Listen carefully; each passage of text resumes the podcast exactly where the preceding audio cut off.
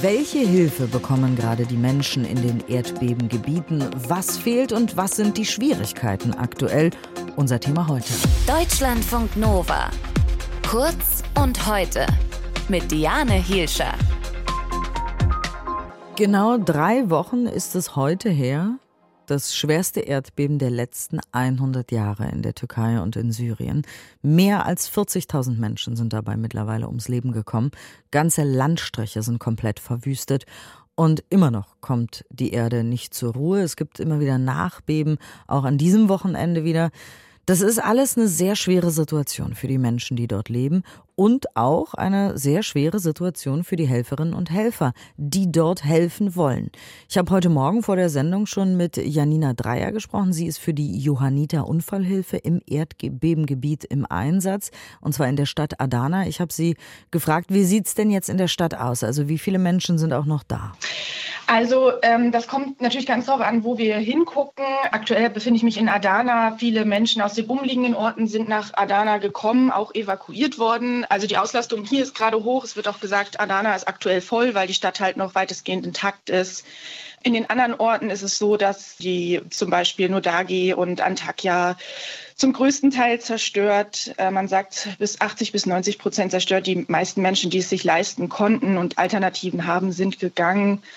Und was jetzt dominiert, sind die Aufräumarbeiten, schweres Gerät, äh, Menschen, die sehr geschäftig sind. Ja. Wie gehen die Menschen, die dort sind, jetzt, die dort geblieben sind, mit der Situation um?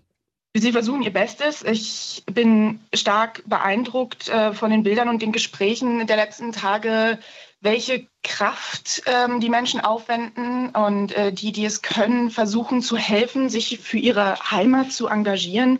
Sie versuchen den anderen zu helfen, aber sie versuchen auch die Stadt wieder mit aufzubauen. Und das bedeutet natürlich in erster Linie, dass jetzt aktuell die Trümmer entsorgt werden und aus der Stadt rausgefahren werden müssen.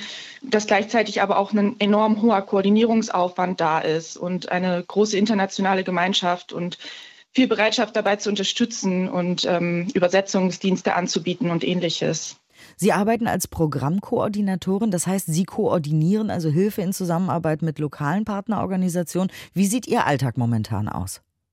Ich bin Teil eines Koordinierungsteams und wir sind den ganzen Tag im Prinzip unterwegs in diesem riesigen Gebiet, ähm, fahren die unterschiedlichen Orte an, um dann zu gucken, welche Bedarfe gibt es. Und es geht zum Beispiel aktuell um die Bereitstellung von Mahlzeiten. Und dann schauen wir ganz genau, wo können wir aktuell eine Küche einrichten. Und besonders das Nachbeben vor einer Woche hat uns da nochmal auch wieder beziehungsweise wir mussten unsere Pläne auch nochmal wieder überdenken und nachschauen, wo können wir jetzt überhaupt hingehen? Mhm. Stehen die Gebäude noch, die wir geplant hatten für die Essensverteilung?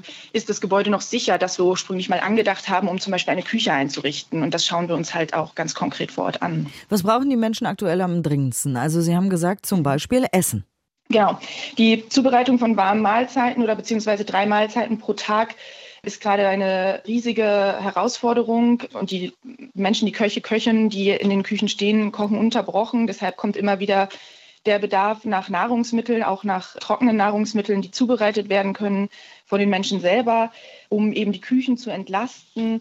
Und genauso geht es aber oft auch einfach um Spielzeug für Kinder und Orte, an denen sich die, die Kinder aufhalten können und auch erholen können.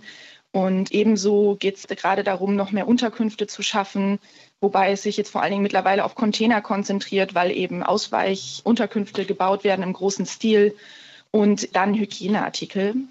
Das ist ein großes Thema gerade. Hm.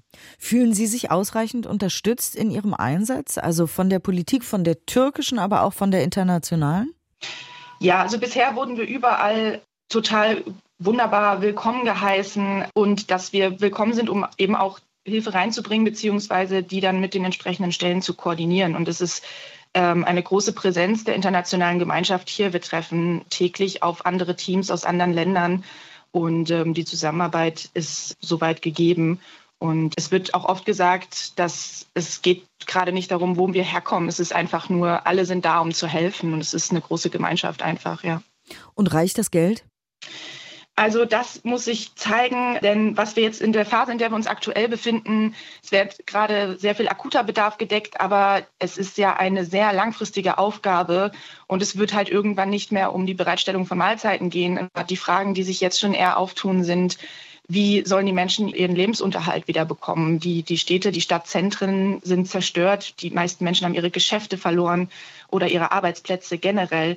Und daher ist eher die Frage, wie lange, also beziehungsweise es ist ein großer Aufwand und es wird noch lange dauern, die Bedarfe zu decken und dementsprechend auch die finanziellen Mittel dafür zu bereitzustellen. Janina Dreier ist für die Johanniter Unfallhilfe im Erdbebengebiet im Einsatz in der Stadt Adana und hat uns erzählt, was sie da genau tut und äh, ja, was da gerade gebraucht wird und was auch die Schwierigkeiten sind. Vielen Dank.